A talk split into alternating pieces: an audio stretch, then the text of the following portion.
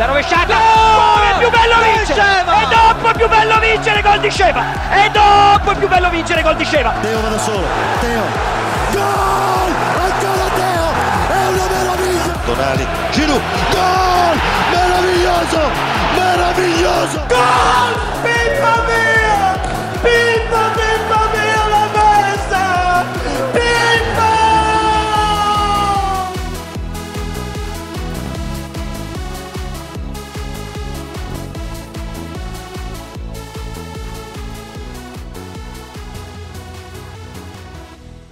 Et bonjour à tous, Cœur Rossonero, épisode 13, c'est parti.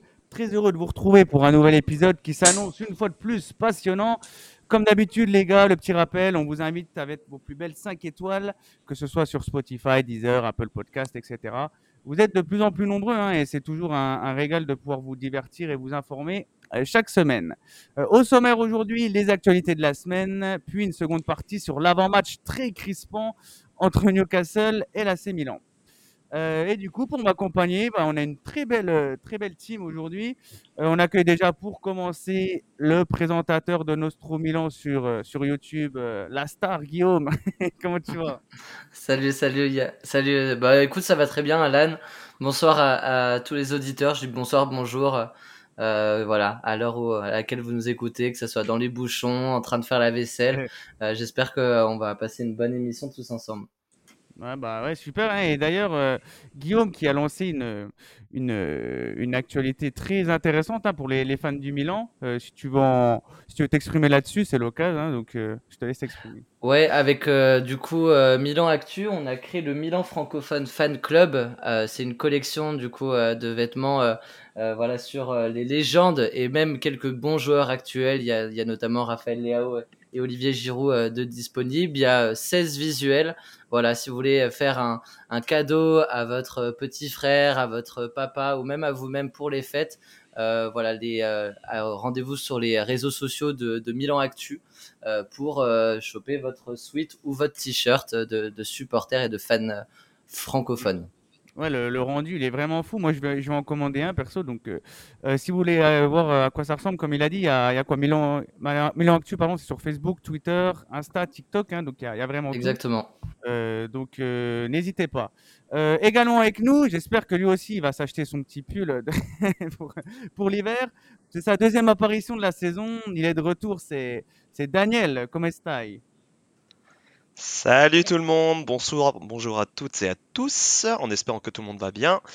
Euh, moi ça va, merci beaucoup. Et euh, bah tu fais bien de parler parce qu'effectivement pour Noël je vais peut-être craquer pour un petit cul Ricky Kaka. Eh bah, écoute, hein, tu, nous montreras ça sur, euh, sur tes réseaux aussi, et comme ça, on, partagera sur, sur Twitter. Et avec nous, les gars, on a une troisième personne. Franchement, moi, je suis très heureux de l'avoir. Il nous fallait quelqu'un qui connaissait bien Newcastle hein, pour, pour pouvoir faire l'avant-match.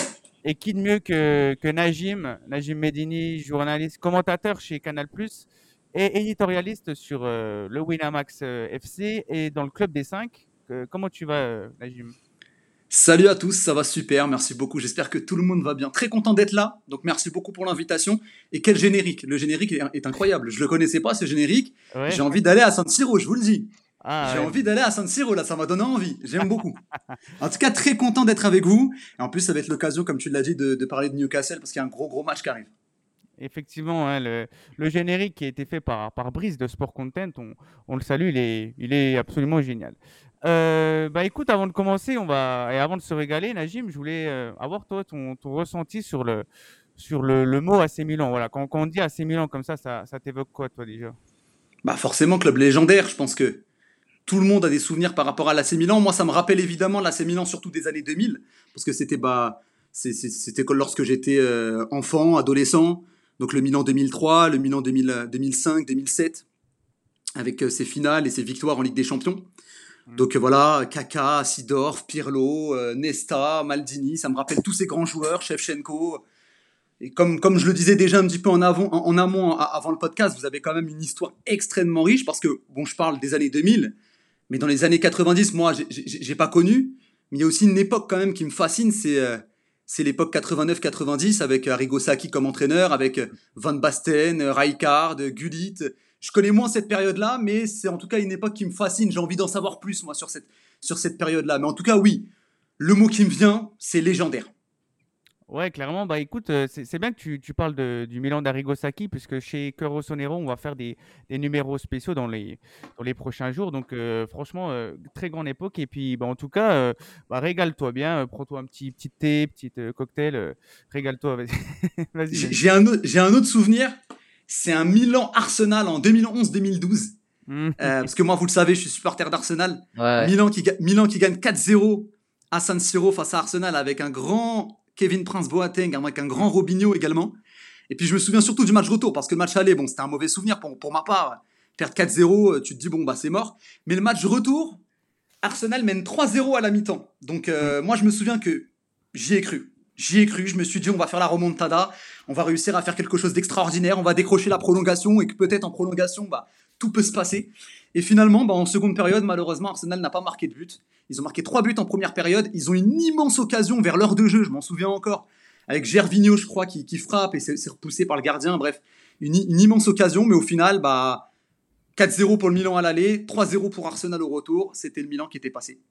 Et moi, j'ai un autre souvenir d'un Milan Arsenal plus, plus compliqué pour nous il y a quelques années, euh, sur un huitième de finale, je crois, Ouais. de Ligue Europa, avec une simulation terrible de Danny Welbeck dans notre surface qui obtient un penalty qui nous élimine. Ça, c'est un souvenir qui m'a, parce que j'ai beaucoup d'amis qui sont euh, fans d'Arsenal aussi, et franchement, j'avais mal dormi ce jeudi soir-là. Euh, ça devait être 2000, euh, 2017, euh, 2018, quelque chose comme ça. Mais euh, un sale souvenir. Je préfère me souvenir de celui de 2011 euh, que tu viens de citer, Najim. ouais. Ouais, c'était en 2018. Mais bon, là, je me suis remis le, le- score sous les yeux pour me rafraîchir la mémoire. Bon, il y avait quand même eu 2-0 pour Arsenal à San Siro et 3-1 à domicile. Donc ça va, la, Mm. la, la, la- la simulation, elle est excusée quand même. Ouais, ouais, je sais, mais en plus, elle arrive très tôt dans le match. C'est un truc où en mode, oh là là, punaise, non, pas comme ça. Mais bon, on, on valait pas grand chose à cette époque-là, donc c'est vrai que on va, on va pas dire que tout, tout est de la faute de, de l'arbitrage. Vas-y, Daniel. Bah, à noter aussi que ce match de Milan, c'est c'est vrai que c'est un beau souvenir et ça me rappelle aussi que, il me semble, que c'était pour le match aller, il y avait eu le retour du plus grand joueur de l'histoire d'Arsenal. Exactement. revenu face à Milan. Mais Donc, c'est de- ça, de- ouais. De revoir, de revoir Titi face à Milan, c'est vrai que c'était un petit quelque chose aussi pour euh, tout fan de football. Mhm. Bah, c'est clair. C'était l'année, bah, notamment où il avait fait son retour, il avait marqué ce but en FA Cup contre Leeds. Et euh, effectivement, il avait joué sur cette double confrontation contre l'AC Milan. Bon, il n'avait pas forcément été brillant. C'était surtout l'époque de Robin van Persie à cette époque-là. Mais bon, on n'était pas passé loin, mais finalement, bon, bah, c'était pas passé. Ouais, bah moi, ce match-là, j'avais des traumatismes du Milan euh, Corogne de 2004. J'avais trop peur que qu'on se tape la remontada, mais bon, on est passé J'imagine. et, et pour au final euh, sortir juste après. Ok, bah super les gars. Maintenant qu'on a un peu planté le décor, on va pouvoir passer aux actualités de la semaine, la première partie de l'émission. On y va et on commence avec une info qui fait plaisir. Ismaël Benasser, ancien Gunners en plus, qui est enfin de retour euh, sur les terrains, blessé depuis le 10 mai dernier. Euh, L'international algérien, il est revenu en- officiellement à la compétition. C'est une excellente nouvelle quand on sait à quel point euh, Isma il est, important sur le terrain. Euh, et si la direction a pas mal investi cet été avec les Moussa, les Loftus-Cheek, les Rangers, l'absence de Benasser, en vrai, elle s'est vraiment fait ressentir, je trouve. Donc du coup, ma question pour toi, Daniel, pour commencer, c'était de savoir comment on allait jouer avec Benasser, euh, selon toi, maintenant qu'il est, de retour. Ah bah comme tu l'as dit, je pense que tout supporter de Milan, euh, quel qu'il soit, est heureux de ce retour d'Ismaël. C'est le retour de l'enfant prodige, c'est le retour de notre meilleur milieu de terrain, à mes yeux. Et je pense que sa présence, que ce soit sur le terrain ou dans les vestiaires, euh, va apporter vraiment un vrai plus. Après, maintenant, faut... la première chose, c'est à voir comment il gère ce retour de blessure, parce que ça fait quand même 8 mois qu'il a été en dehors des terrains. Et tout joueur de football qui a été absent euh, pendant une si longue durée, euh, ça peut être qui tout double, soit ça, il peut revenir en bien plus grande forme qu'auparavant, soit il peut revenir euh, en ayant perdu toutes ses qualités footballistiques. Dernièrement, je pense par exemple à, à Nicolo Zaniolo, qui lui était revenu de, bah, de ses croisés, qui avait perdu vraiment tout, euh, tout l'éclat qu'il avait pu avoir dans certains matchs de la Roma que j'avais pu voir. Après, pour euh, bah, parler de comment le faire jouer, euh, ça va dépendre du système que Pioli va, va faire, parce que bon, depuis le début de la saison, on joue en 4-3-3. Si on continue sur le 4-3-3, je pense que Benacer, le meilleur positionnement, ce sera un point de basse, euh, derrière Reinders et derrière Loftus-Cheek. Donc vraiment de le mettre au cœur du jeu, de le, d'en faire le métronome en fait de l'équipe. Mais après, dernièrement, euh, sur le, le dernier, les derniers matchs, on, on semble voir que Pioli rejoue parfois avec son, son 4-2-3-1, donc avec le, le fameux double pivot. Et dans ce cas-là, à voir, est-ce que est-ce qu'on peut le mettre en double pivot avec Reinders? Et dans ce cas-là, on met Loftus-Cheek en 10 comme a pu le faire Pioli. Mais après, j'ai cette petite crainte qu'on ait un manque d'impact physique, qu'on- qu'il nous manque un récupérateur un peu plus rugueux. Donc à voir si Benasser peut jouer ce rôle-là, ce rôle-là, pardon, parce que Reinders, je le vois beaucoup plus comme un passeur que comme un récupérateur. Et voilà, Mm. à voir.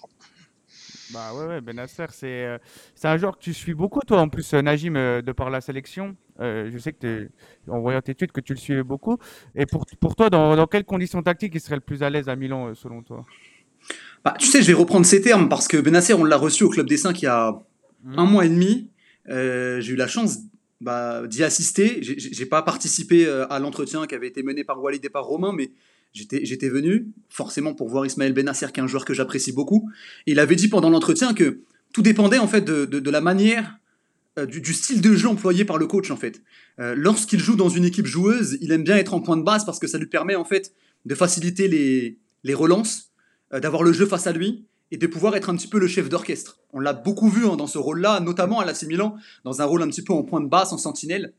Mais il a, aussi exprimé qu'il aimait bien parfois jouer en relayeur et qu'il souhaitait, pour son évolution, avoir un rôle un peu plus offensif. Rôle qu'il a pu déjà avoir avec l'Algérie notamment. Avec l'Algérie, il a surtout joué numéro 8, il a rarement joué en point de basse. Quand l'Algérie remporte notamment la Cannes en 2019, c'était Guedjoura qui était en sentinelle et c'était euh, Fegouli et, et, Benasser qui jouaient numéro 8. Donc tout dépend en fait du style de jeu qui est employé par, euh, par Pioli. Vous connaissez un peu mieux le contexte que moi de l'AC Milan, donc je ne sais pas véritablement quelle est vraiment la marque de fabrique de Pioli. Est-ce qu'il souhaite véritablement être protagoniste à tous les matchs ou non? Mais s'il y a cette volonté d'être protagoniste, je le vois davantage euh, numéro 8, euh, enfin numéro 6 pardon, en, point de basse. S'il y a cette volonté d'avoir une possession un, petit peu plus équilibrée, il peut avoir un rôle à jouer dans un rôle de 8 avec cette capacité à se projeter. Parce qu'en plus, avant sa blessure, je me souviens notamment, même sur certains matchs de Ligue des Champions, qui commençait à avoir un rôle un petit peu plus offensif du côté de l'AC Milan. Donc pourquoi pas aller dans cette continuité, même si, euh, Daniel l'a rappelé, il va revenir d'une longue blessure, donc va falloir prendre du temps. Je pense qu'il va être réintégré progressivement. Alors moi, forcément, en tant que supporter de la sélection algérienne, j'ai envie de savoir s'il va être euh, en forme ou non pour la, la, qui arrive bientôt. Mais euh, je me souviens qu'il avait aussi insisté là-dessus pendant l'émission. Il nous disait que même s'il a envie de jouer la Cannes, il va falloir qu'il écoute son corps, qu'il reprenne progressivement et il prendra aucun risque parce qu'il a envie euh, de pouvoir justement aider l'AC Milan sur la deuxième partie de saison. Ouais, clairement, et tout dépendra aussi du, du calendrier qu'on aura, étant donné que on joue notre avenir euh, face à Newcastle. hein, on y reviendra juste après, mais euh, s'il y a beaucoup de matchs, on va devoir faire appel à lui, et s'il n'est pas en, dans de bonnes conditions, ça va être assez compliqué, euh, à mon sens. À noter qu'il sera pas dans euh, le groupe euh, pour, face à Newcastle parce qu'il n'est pas sur la liste euh, de, de Pioli pour la Ligue des Champions, étant donné qu'il a été blessé euh, sur cette longue durée et que là son retour est pas anticipé, mais en fait il a été euh, bah, accéléré par, euh, par ses bons résultats euh, euh, au niveau de sa santé, donc il sera pas là face à Newcastle, donc on risque par contre de le voir avec un peu plus de temps de jeu euh, ce week-end face à l'Atalanta. Moi, pour euh, finir un peu sur aussi le meilleur poste euh, et le, le meilleur combo au, milieu de terrain, moi je pense que ça va, ça va, ça devrait partir sur le 4-2-3-1 de Pioli avec du coup ce double pivot qu'on utilise depuis maintenant le restart, donc quasiment 4 ans et dont il a été souvent un des protagonistes, soit avec Kessier, soit avec, euh, avec Tonali.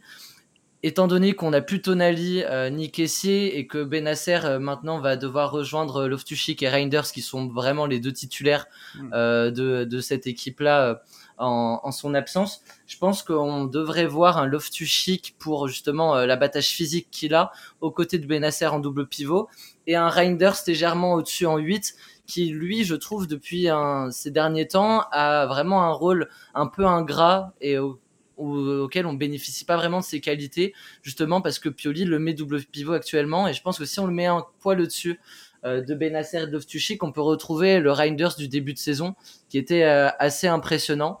Donc euh, voilà, je pense que dans un premier temps, Pioli va assurer ses arrières, son bon vieux 4-2-3-1 avec euh, son repère Benasser euh, Mm. euh, en double pivot. Et puis après, pourquoi pas justement voir comment ça peut évoluer euh, et comment les trois vont jouer ensemble. Ah ouais, moi, je partage complètement ton avis, Guillaume. On, on verra ça dans les prochains jours. Euh, Najim, tu parlais de cette fameuse interview du, euh, faite dans le Club des 5. Elle est toujours disponible. hein. Elle, est, elle est franchement géniale. Elle a quoi? Ouais. Elle a même pas un mois. Donc, euh, allez-y. euh, Ouais, c'était c'était il y a pas longtemps. Ouais, franchement, elle est, elle est grave, euh, grave stylée. Euh, on Merci. va passer... de rien, c'est normal. Et on va passer maintenant à un autre cadre de l'effectif, Mister Mike Maignan, dont les, les négociations pour une prolongation de contrat sont en cours. Euh, son contrat, il expire en 2026, donc rien d'urgent, certes. Mais on sait que le gardien de français, il est très convoité. Il y a Chelsea et le PSG qui n'ont pas de grosses garanties actuelles sur leur, leur poste de gardien de but. Bizarre, hein, parce que le gardien du PSG, il semblait euh, si fort euh, à une certaine époque. et on a aussi le Bayern qui aimerait en faire le successeur de Manuel Neuer. Euh, toi, Guillaume, ta position sur ce dossier, c'est quoi? Tu es serein pour la prolongation? Ou et est-ce qu'un et ma deuxième question, est-ce qu'un potentiel départ, ça t'inquiéterait? Alors, serein, pour la première question, serein, je le suis pas forcément. Je le suis, en fait, parce que, d'une part, du côté de Maignan, je sais que le joueur veut rester au club. Le problème, c'est que euh, il, euh, il touche actuellement 2,8 millions euh, par an, ce qui est vraiment un tout petit salaire par rapport à la dimension qu'il a à l'international. Il demande 8 millions, euh, un salaire qu'on n'a euh, pas donné depuis depuis 10 ans peut-être. Euh, on avait un plafond salarial de 6 millions à l'époque où Zlatan était revenu, qu'on a peut-être dépassé maintenant depuis pour Rafael Leao et, et Théo Hernandez peut-être à 6 millions 5. Euh, Mike Maignan demande tout simplement un salaire à la hauteur des plus grands euh, gardiens internationaux et c'est ce qu'il est. Euh, Est-ce que nous, en fait, Milan va s'aligner? Est-ce que la direction va s'aligner sur les 8 millions que demande Mike Maignan? Ou est-ce que on va bénéficier une vente pour un des grands clubs qu'on a annoncé? Et Milan, à ce moment-là, réclamerait, on l'a vu ces dernières heures dans la presse, quasiment 100 millions. Et je pense que si jamais il y a quelqu'un qui se positionne autour de 80, on l'a vu avec Tonali, euh, Bandiera, pas Bandiera, amoureux du club, pas amoureux du club, euh, ça pourrait partir pour, euh, pour ce prix-là. Donc moi, je suis curieux de voir ce que va faire la direction. Évidemment qu'on a envie qu'un joueur de la dimension de Mike Maignan reste au club. Il a encore un, un long contrat. Mais si les, les, euh, les négociations euh, sont difficiles à mener et que Milan n'arrive pas à, à hausser un peu son offre, on n'est pas à l'abri de le voir partir ouais, dès, dès l'été prochain. Bah ouais, ouais, clairement. C'est c'est vrai que 100 millions, ça ferait lui le gardien le plus cher de l'histoire en plus. Donc euh, ça, ça reste dans la tête des gens. Hein, parce que, Il est crois pas jeune, hein. il a 28 ans. hein. 100 millions pour un gardien de 28 ans. Euh, je, je- je pense que Milan a les yeux plus gros que le ventre. hein. C'est clair. hein. Je crois que c'est Kepa à 80 millions. Après, tu dois avoir euh, Alisson et Buffon euh, dans le classement. Donc, euh, franchement, ça serait une, grosse plus-value. Toi, Najim, ta position sur le gardien français, elle est, comment? Tu penses qu'il va pouvoir encore. Enfin, est-ce qu'il mériterait plutôt d'être dans un plus grand club ou tu penses qu'être à Milan, ça pourrait faire de lui le, le meilleur gardien du monde, même en restant en Serie A? Forcément, s'il y a des, convoitises avec les clubs que tu as cités, notamment. Moi, je pense aussi à un club comme Chelsea. Chelsea, aujourd'hui, euh, c'est typiquement le club qui est capable de mettre 80 millions d'euros pour recruter un gardien de but. Surtout qu'en plus, actuellement, bon, bah, leur gardien, c'est Robert Sanchez qui, euh, qui euh, n'arrive pas à convaincre tout le monde, l'ancien gardien de, Brighton. Donc, ça ne m'étonnerait pas que, que Chelsea mette une valise l'été prochain pour essayer de recruter Mike Maignan. Maintenant, moi, je le considère comme l'un des meilleurs gardiens du monde, Mike Maignan. Donc, je, trouve que, que, que demandes, en tout cas salariales, ne sont pas forcément exorbitantes. Parce qu'aujourd'hui, c'est typiquement un gardien moderne, à la fois bon sur sa ligne et très bon dans son jeu au pied. Puis 28 ans, mine de rien. Alors oui, ça peut paraître vieux, mais pour un gardien de but, on sait que tu peux encore, co- tu peux encore être un gardien de classe mondiale pour les 10 prochaines années à venir. Donc, euh, en plus, il est maintenant international avec l'équipe de France. Donc, il a quand même changé de statut sur, sur les derniers mois, Mike Maignan. Moi, voilà, je, je, je vois pourquoi pas un club un peu comme Chelsea pouvoir se positionner sur, sur ce type de gardien-là. Est-ce que l'AC Milan va avoir les ressources financières et l'attractivité pour le conserver Je ne sais pas. Tout dépend des, des convoitises qui, euh, qui, qui, qui vont arriver sur la table. Mais au vu de sa dynamique, etc., c'est vrai que ça va être difficile de le conserver. Après, après vous êtes mieux placé que moi pour, pour le dire, mais j'ai trouvé notamment sur les derniers matchs de Ligue des Champions qu'il n'était pas quand même euh, exemple de tout reproche hein, sur certains buts, hein, notamment contre Dortmund, sur, euh, sur certains des buts, Ouais. même contre le PSG sur le 3-0. Il n'avait pas été exemple de tout reproche. Donc je ne sais pas quelle est sa forme actuellement sur le début de saison en Serie A. Moi, je le considère comme l'un des meilleurs gardiens au monde. Mais sur les quelques matchs que j'ai vus, notamment en Ligue des Champions, ah, il m'a il, il laissé un peu sur ma faim quand même. Ouais, on est, on est clairement sur sa moins bonne saison euh, depuis, euh, depuis sa dernière à Lille. hein. Franchement, il, est, il, a un peu, il a un peu plus de mal, mais un peu comme tout l'effectif, donc ça se comprend. Et c'est intéressant ce que tu dis sur l'équipe de France, parce que à l'Euro, là, il va jouer sa première grande compétition titulaire, et ça va vraiment euh, encore plus euh, montrer euh, bah, son talent aux yeux du- de l'Europe, surtout. Donc, il faudra se méfier, je pense. Moi, j'ai une question à poser à, à Daniel. Euh, je te mets un peu on the spot. Je te fais un, un, euh, un contexte. Admettons, euh, on a entendu, je, je rallie vraiment euh, une petite rumeur à une deuxième. On a entendu Manchester United euh, qui pourrait se rajouter un peu dans la liste de Chelsea, PSG, Bayern pour Mike Maignan. On a entendu il y a quelques semaines même que Maldini s'approcherait euh, de la direction euh, du club. Est-ce que demain, euh, Daniele, t'acceptes un échange Onana, qui est ancien de l'Inter, Mike Maignan, avec bien sûr allez, une petite quicheta en plus euh, avec Onana du côté euh, de Manchester, mais Maldini qui ramène Mike Maignan à Manchester en échange de Onana et admettons une trentaine de millions. Est-ce que toi tu acceptes ce deal ou pas? Bon, alors, au-delà du fait que depuis tout à l'heure on dit que Mike Maignan est un joueur vieux à 28 ans alors qu'on a le même âge, ça fait un peu mal. Euh, tu, tu veux pas mettre Harry Maguire euh, dans le lot tant que tu es? Non, ouais, c'est bon, c'est bon. Non, non, euh, sans façon. Sans façon, très honnêtement, surtout quand tu vois la, la forme d'Onana, quoi. C'est oh, oh, ok, Mike Maignan est clairement pas dans sa meilleure saison avec nous depuis le début, mais quand on voit Audrey Onana, euh, c'est clairement pas l'Onana de l'Inter. Vraiment pas. Mm. Donc non, vraiment hors de question. Après, à voir parce qu'apparemment Mike Maignan appréciait beaucoup Maldini, donc je sais pas si ça, ça peut jouer sur les relations. Mais moi, ce qui m'inquiète surtout, c'est que si on perd Maignan, ce serait pour le remplacer par qui par la suite? Moi, c'est, moi, c'est vraiment la chose qui m'inquiète le plus, c'est le remplacer par qui? Parce que les top gardiens, c'est pas ce qui court euh, ces derniers temps. Et je vois vraiment pas qui est-ce qu'on pourrait ramener à la place de Maignan si jamais on perd Maignan. Malgré euh, Ah. le fait qu'on puisse avoir 80-100 millions d'euros avec lui, éventuellement. Après, on, on connaît la politique de l'AC Milan. Généralement, vous aimez bien recruter des, des, des, des gardiens à faible prix, entre guillemets. Un petit peu ce qui s'était passé avec Mac Maignan. Vous l'aviez recruté, je crois, pour 20 millions d'euros à peu près. 13. Si je me Ouais, moins, ouais. 13, voilà, 13 millions d'euros, donc tu vois. Donc ça m'étonnerait pas que la, la même stratégie soit, soit à nouveau déployée. Et surtout qu'en Ligue 1 actuellement, par exemple, on a, bon, je, je dis pas qu'il va être recruté par l'AC Milan, mais par exemple un Lucas Chevalier qui réalise un gros début de saison avec Lille. Je dis pas qu'il faudrait aller dessus, attention. Hein. Euh, surtout qu'en plus Lucas Chevalier est encore très jeune, etc. Mais typiquement, ça peut être ce, des, des gardiens de 23, 24, 25 ans à fort potentiel sur lequel l'AC Milan pourrait aller. Ah, puis il y a la Serie A regorge de gardiens prometteurs en plus, donc euh, je pense qu'on pourra, on pourra trouver euh, chaussure à notre pied en cas de vente de, de Mike Maignan. Euh, je, je le vois juste avec Vicario notamment. Pardon, mais Vicario, je le connaissais peu moi pour le coup, du côté de, de Empoli. Mm. Mais euh, là, c'est actuellement peut-être l'un des meilleurs gardiens de première ligue avec Tottenham. Donc, pareil, je pense qu'en Serie A, il doit y avoir des gardiens qui peuvent faire l'affaire. Ouais, ouais, Empoli qui est pas si vieux que ça en plus. Hein, donc, euh, euh, Empoli, qu'est-ce que je dis Vicario Vicario. Donc, euh, euh, oui, c'est vrai que c'est vrai qu'il y, y a- il y a de quoi faire et il faut juste le, laisser le temps au temps et on, on verra bien par la suite. Euh, la troisième actu, les gars, elle concerne euh, notre capitaine Davide Calabria qui a fêté ses 27 ans aujourd'hui. Euh, 27 ans pour Calabria, bordel, c'est assez fou. Hein. Je me souviens encore de ses débuts. Il était, c'était en 2015 quand il sortait euh, à la place de, euh, de Chiglio. Euh, même si c'est Montella qui va être le premier à lui faire réellement confiance par la suite. hein, mais, euh, mais voilà, je voulais qu'on revienne un petit coup sur le- la saison du capitaine, sa carrière à Milan. Euh, Daniele, toi, ton ressenti sur le, le capitaine? Ah bah écoute, j'en profite pour euh, re-souhaiter auguri à notre capitano. Voilà.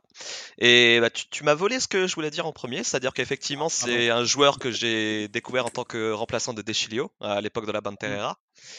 Et bah, c'est écoute, c'est un joueur qui est monté petit à petit en puissance à un poste qui a jamais été le mieux fourni pour moi euh, dans l'histoire milanaise, bon, mis à part quelques rares top joueurs comme euh, Cafu ou Tassotti, voilà, par exemple. Mais bah, du coup, 27 ans, comme tu dis, c'est vrai que mine de rien, ça passe vite. Mais euh, bon, Calabria, c'est un bon joueur, voilà. Malgré le fait que pour moi, il est encore perfectible. Euh, donc, comme j'ai pu le dire, il a des qualités. Donc, par exemple, on a bien vu qu'il a su gérer euh, des, top joueurs comme Kvaratskhelia, Mbappé, voilà, dans certains matchs. Mais voilà, il a encore que quelque chose perfectible. Pour moi, par exemple, il se fait assez souvent prendre de vitesse, euh, notamment par euh, le jeune ailier de Dortmund dont j'ai oublié le nom. Je suis désolé. Milos Gittens Voilà, c'est ça, merci. Euh, vraiment, ce, ce match-là, je l'ai vu se... être vraiment, excusez-moi le terme, mais être à la rue, être à la porte, vraiment, c'était compliqué. Voilà, très compliqué, merci. Et euh, bah, l'autre chose que je lui, bah, c'est pas vraiment un reproche, mais euh, je dirais que malgré le fait qu'il soit notre capitaine, ce qui, ce qui mérite pour moi, parce que je veux dire, il, contrairement à beaucoup, euh, n'est-ce pas, de, de Naruma, lui est resté euh, de- depuis qu'il est, depuis qu'il est petit, depuis qu'il est formé chez nous, il Ça est fait resté. 17 ans qu'il est chez nous. Voilà, Ouais, mine de rien, rapport à 17 ça. ans, c'est c'est énorme. C'est Il, vrai a- que c'est- il est arrivé au club à 10 ans. Ouais, il y a les, il y a 10 les ans. et tout. Oh la vache, ouais, effectivement, ouais. Bah voilà, rien que ça, tu vois, c'est à, c'est à saluer, c'est à louer. Mais hmm, il, il manque peut-être encore un peu de charisme pour moi, pour, euh, pour un capitaine, tu vois, et à voir si ça évolue au fil du temps. Mm. Et pff, écoute, je sais que certains euh, voudraient ne plus avoir Calabria, euh, voudraient s'en débarrasser pour avoir de l'argent ou peut-être le mettre sur le banc. Mais pour moi, je pense que c'est un joueur qu'on doit conserver parce que euh, il joue à un poste où les bons joueurs sont très très rares ou bien trop chers. Mm. Et, mais je pense quand même que par la suite, on devrait peut-être lui mettre une vraie concurrence euh, pour voir ce que ça peut donner, autre qu'un Florenzi qui est de plus en plus vieillissant et qu'un Calulu euh, où c'est clairement pas son poste de prédilection.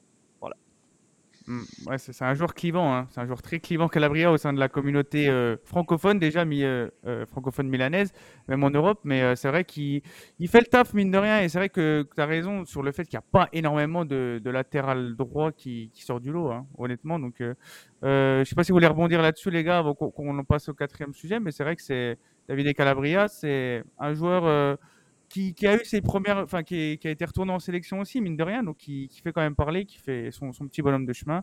Et euh, on lui souhaite euh, un bon anniversaire. Euh, dernière info, les gars, avant de passer à l'avant-match face à Newcastle.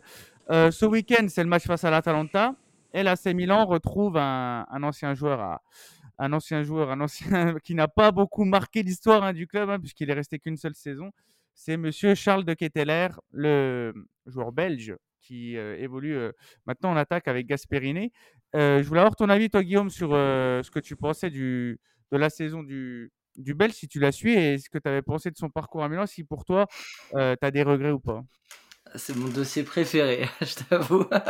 on l'a, on l'a traité pendant, pendant une vingtaine de minutes lors de no- notre dernière émission sur Nostro Milan, Charles de Ketelaar. Euh, ouais, il n'a pas beaucoup marqué l'histoire du, du Milan. Il n'a pas marqué du tout finalement en 40 matchs l'année dernière, zéro but, euh, une seule petite passe D euh, au mois d'août, et puis euh, vraiment une, longue, une longue et lente descente aux enfers pour Charles de Ketelaar. Cette année, ça commence très bien pour Charles de Ketelaar, puisque pour son premier match, il marque avec l'Atalanta. Et puis là, et là, fallait, fallait voir la commu milanaise sur Twitter avec une, une centaine, des milliers de Pioli out en mode mais Pioli, mais comment tu as pu laisser partir un joueur comme ça, mais euh, au bûcher Pioli, mais quel, quel horrible coach que nous avons, mais arrêtez, euh, c'est un massacre, voilà, 10 minutes euh, à l'Atalanta. Et puis en fait, depuis, euh, Charles de Ketelaar, c'est 16 matchs, 2 buts, 2 passes décisives. Euh, il est encore très timide, euh, voilà pour euh, pour l'attaquant et pour le coup voilà euh, les stats de l'année dernière c'était des stats de milieu offensif qu'il avait pas d'attaquant puisque c'était vraiment le poste qu'il avait sous Pioli en dessous de Giroud. Pour le coup cette année il joue en tant que double pointe soit avec Zapata en début de saison, maintenant Scamaca depuis son retour de blessure, mais c'est très difficile pour Charles de Ketelaar de s'exprimer. L'Atalanta fait une saison assez décevante, huitième de, du championnat. Euh, voilà, moi j'ai pas grand chose à dire à part que voilà j'attire un énorme karma euh, avant le match euh, de ce week-end face à l'Atalanta parce que là ça fait ça fait deux émissions maintenant que je m'occupe de son cas et qu'on sait que Milan en prend souvent euh, face aux ex-joueurs donc euh, donc voilà voilà ce que j'avais à dire sur lui. Ouais, c'est vrai qu'il n'a pas eu le, le- la carrière qu'on aurait souhaité, qu'on avait recruté quand même très cher. hein. C'était la recrue phare l'an dernier. Et malheureusement, il a, il a fortement déçu et il a la relance à l'Atalanta. Euh, je, je pense que c'est un prêt avec option d'achat, hein, il me semble. hein. Donc je pense qu'il va Mm. l'Atalanta le- va la lever puisqu'il a rien à faire à l'AC Milan. Ok les gars, merci pour cette première partie. On va passer- maintenant passer au gros sujet, au gros dose de, de ce podcast, l'avant-match face à Newcastle. Et quel match, puisque c'est une rencontre décisive pour l'avenir des Rossoneri euh, en Ligue des Champions. Et pour euh, ça, c'est pour ça qu'on avait à cœur, de, à cœur joie d'accueillir Najim, qui va pouvoir nous parler euh, de Newcastle, euh, de ses faiblesses, des forces, etc. Euh, bah tiens, Najim, on peut commencer par une première question. Euh, la forme actuelle de Newcastle, elle est comment euh, à, à l'aube enfin à l'aube, à la quasi aube d'affronter Milan? Elle est bonne, elle est bonne la forme de Newcastle. Déjà, bon, on l'a vu récemment face au Paris Saint-Germain, mm. où euh, tu as failli gagner hein, contre le Paris Saint-Germain. Finalement, tu te, fais, tu te fais rejoindre en toute fin de match avec un penalty. Et puis même en Première Ligue, Newcastle ressort quand même de deux succès, et pas contre n'importe qui. Alors ce ne sont pas forcément les deux équipes les plus en forme du championnat, mais gagner 4 buts à 1 contre Chelsea et mm. gagner 1 but à 0 contre Manchester United, c'est quand même louable. Ils jouent d'ailleurs là dans, dans, dans, à peu près euh, une heure. Bon, le podcast sera déjà sorti, j'imagine, mais ils vont jouer contre, contre Everton. Euh, dans, la soirée. Donc, il euh, faudra voir comment ils vont se comporter du côté de Goodinson Park. Mais Newcastle, ouais, est en forme. C'est une équipe, en fait, Newcastle, qui euh, est capable de te mettre une pression, en fait, sur 15-20 minutes et qui est capable, en fait, de t'asphyxier. C'est ce qu'ils ont fait notamment au Paris Saint-Germain lorsqu'ils les ont gagnés 4 buts à 1, où en première mi-temps, le Paris Saint-Germain n'arrive pas à ressortir de sa moitié de terrain. Ce qu'ils avaient réalisé également contre Chelsea. Hein. Contre Chelsea, Newcastle gagne 4 buts à 1, mais, mais le match, vraiment, il se joue sur le début de seconde période. De la 45e à la 70e, c'est là où Newcastle arrive à complètement euh, faire déjouer cette équipe des Blues. Il n'y a que contre Manchester United où là, pendant quasiment tout le match, Newcastle a, vraiment roulé sur Manchester United. Pendant 80 minutes, on a eu une équipe de Newcastle qui était au-dessus des Red Devils. Donc, euh, équipe de Newcastle qui est en forme, malgré des blessures. On a une équipe des Magpies qui va falloir, euh, dont, dont, va falloir se méfier. Ils arrivent, ils vont, ils vont jouer contre, contre l'AC Milan. Ils vont arriver dans une bien meilleure dynamique que lors du match aller où Newcastle n'était pas forcément au meilleur de sa forme à cette, à cette époque.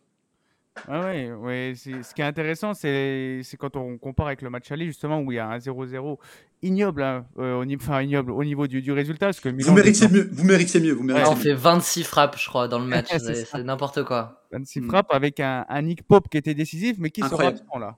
Nick Pope, Exactement. pour une très longue durée, 4 mois, je crois, hein, il me semble. C'est ça. Donc euh, ça va être, euh, ça peut être un point. Du coup, je sais pas c'est qui le, remplaçant de. Dubravka, ça va être euh, Dubravka, ah, je pense. Ah oui, bah, quand même un gardien expérimenté en plus, donc mm. on, verra bien ce que ça va donner. Toi, Guillaume, ton, au vu de, l'argumentaire de, de Najim, cette équipe de Newcastle, elle te, elle t'effraie un peu ou tu, tu penses que l'exploit est permis? L'exploit, faut... l'exploit, il dépendra pas de nous, euh, de toute façon, parce qu'il faudrait que euh, Dortmund fasse euh, l'exploit de gagner à domicile face au PSG, alors que PSG veut vraiment la première place du groupe. Dortmund a le, a le, sort entre ses mains parce que même un nul leur permettrait d'être premier. Mais en tout cas, pour que Milan passe, il faut un exploit face à Newcastle en Angleterre et que dans le même temps, Dortmund euh, batte le PSG, donc euh, voilà, la fenêtre est toute petite. Va falloir saisir notre chance. Euh, moi, pour, pour compléter ce que a dit Najim, c'est voilà, je voulais mettre l'accent aussi sur le fait que le classement ne reflète pas trop ce que fait Newcastle cette saison en Première Ligue. Ils sont septième, mais c'est la meilleure défense du championnat et l'une des meilleures attaques. voilà, ils ont un plus 18 au goal average, ce que Milan rêve d'avoir en étant troisième de Serie A, où nous on doit avoir un plus 4 ou un plus 3 quelque chose comme ça. Donc euh, non, voilà, c'est une équipe très sérieuse. Euh, la forme, elle est, elle est nickel. Euh, Najim l'a dit. Il leur reste quand même deux gros matchs avant Milan, c'est Everton et Tottenham. Donc à voir parce qu'ils ont déjà une voilà beaucoup de blessés, 11 absences, 10 blessés et puis Tonali, Tonali à cause de l'affaire des paris. Euh, à voir si euh, le sort ne continue pas de s'acharner sur euh, Newcastle pour les deux prochaines rencontres de, de Première Ligue. Voilà, c'est peut-être ça des facteurs qui peuvent être aussi clés parce que nous, on va récupérer des, des, joueurs et comme Léao qui vont revenir de blessure, là où Newcastle vient de perdre Nick Pope qui était le gros joueur du match aller. Ouais. Mm, ouais, clairement.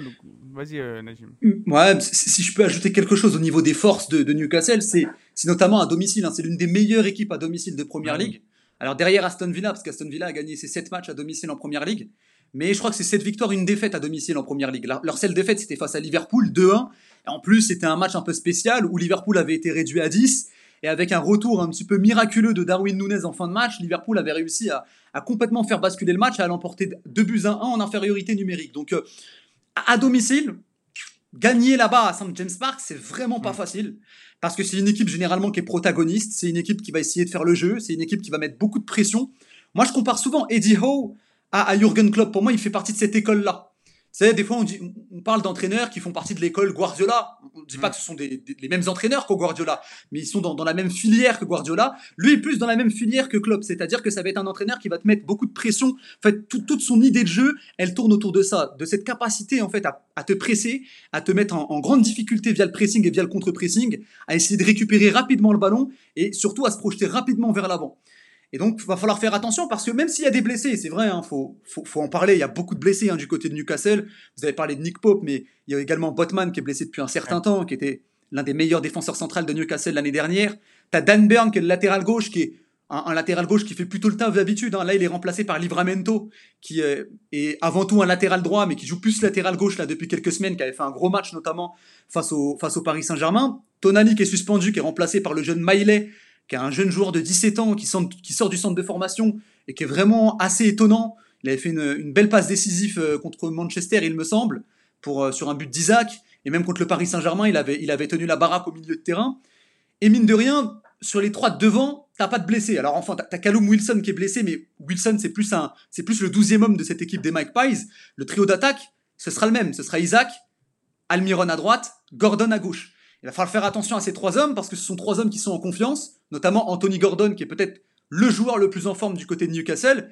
Il va falloir faire évidemment attention à Isaac parce que c'est toujours une menace de jouer contre Isaac parce que moi je trouve que c'est un attaquant très complet qui peut te faire à la fois mal dans la profondeur, qui est capable de participer au jeu. Donc euh, il y a beaucoup de blessés, mais le, mais le 11 titulaire a encore fière allure. Là où Milan a, vraiment une carte à jouer, c'est que le banc de Newcastle est très peu fourni, vu qu'il y a beaucoup de blessures. Et rappelez-vous du match contre le Paris Saint-Germain, Eddie Howe n'avait quasiment pas fait de changement mm. pendant tout le match.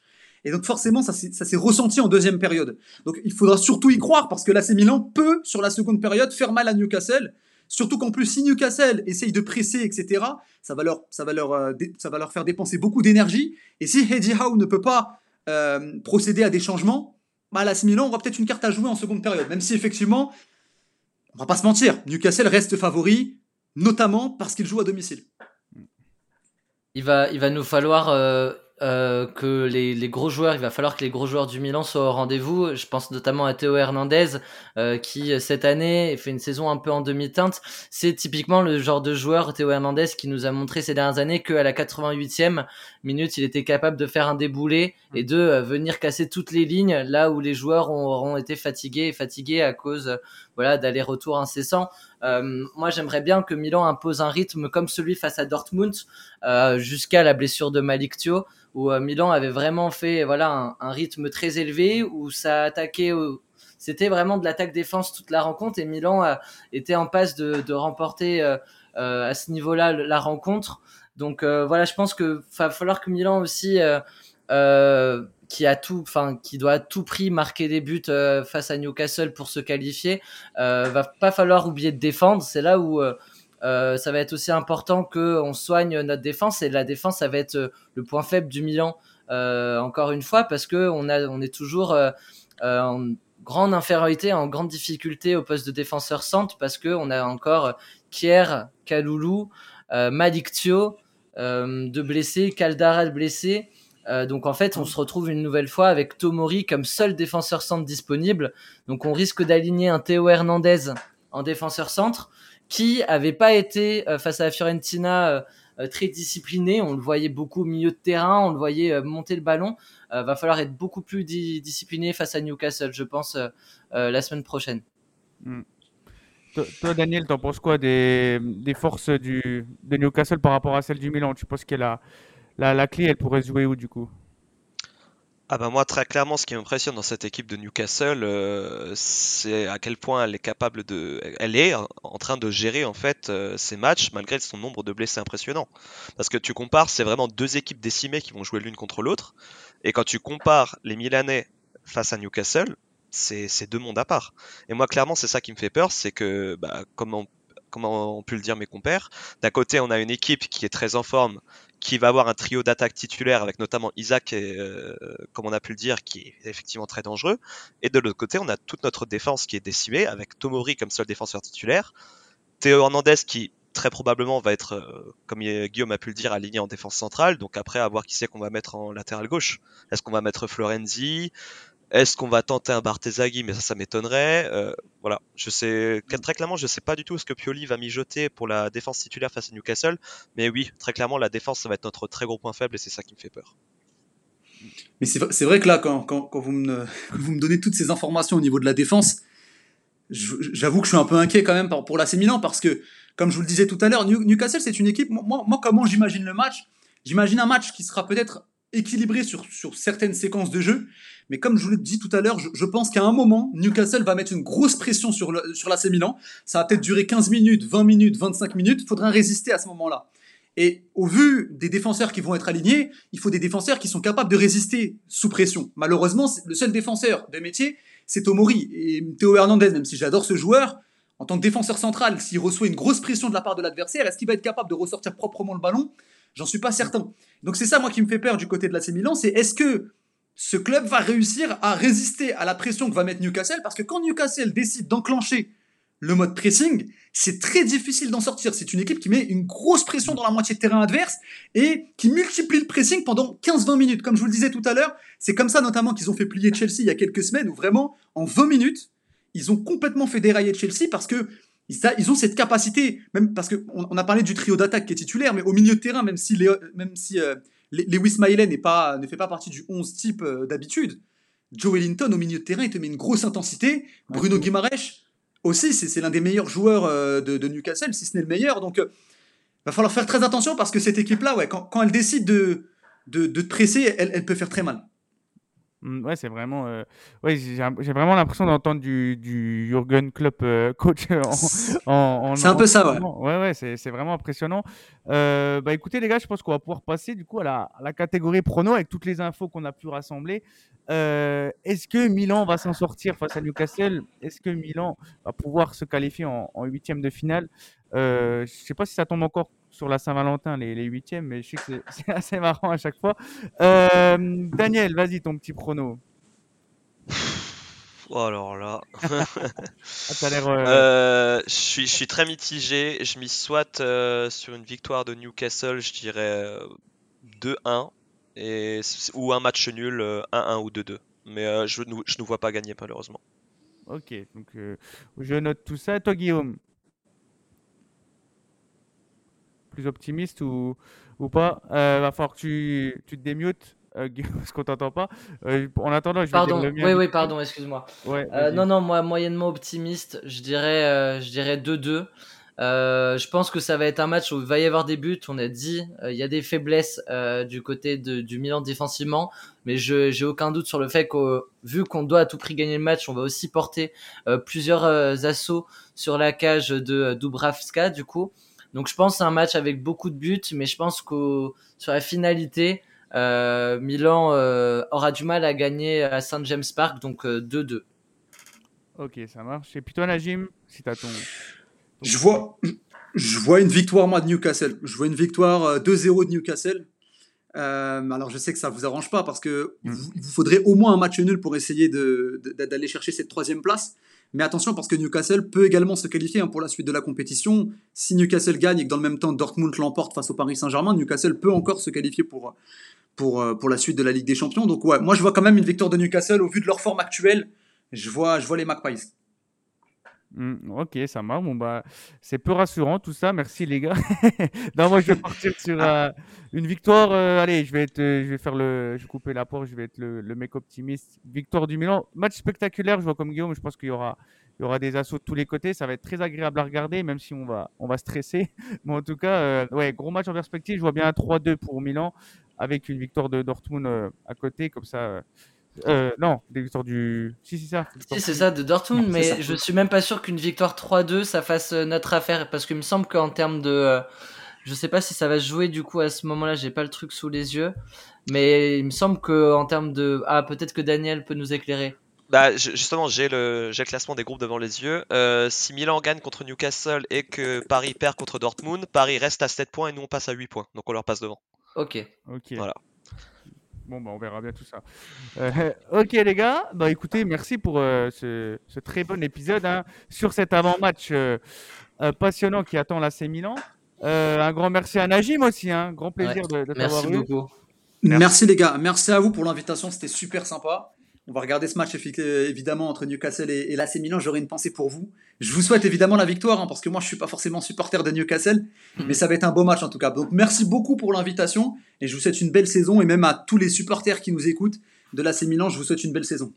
Ah bah, merci beaucoup. Ça se trouve, on, on- on va croiser la route d'Arsenal hein, aussi euh, dans, les, dans les mois à venir. Peut-être hein, parce que si vous terminez deuxième, si, si tout se passe pour le mieux, Arsenal, eux, sont assurés d'être premiers. Donc euh, pourquoi pas, on pourrait avoir un Arsenal Milan. En tout cas, il va falloir l'emporter, il va falloir espérer que Dortmund euh, fasse le taf. Quoi.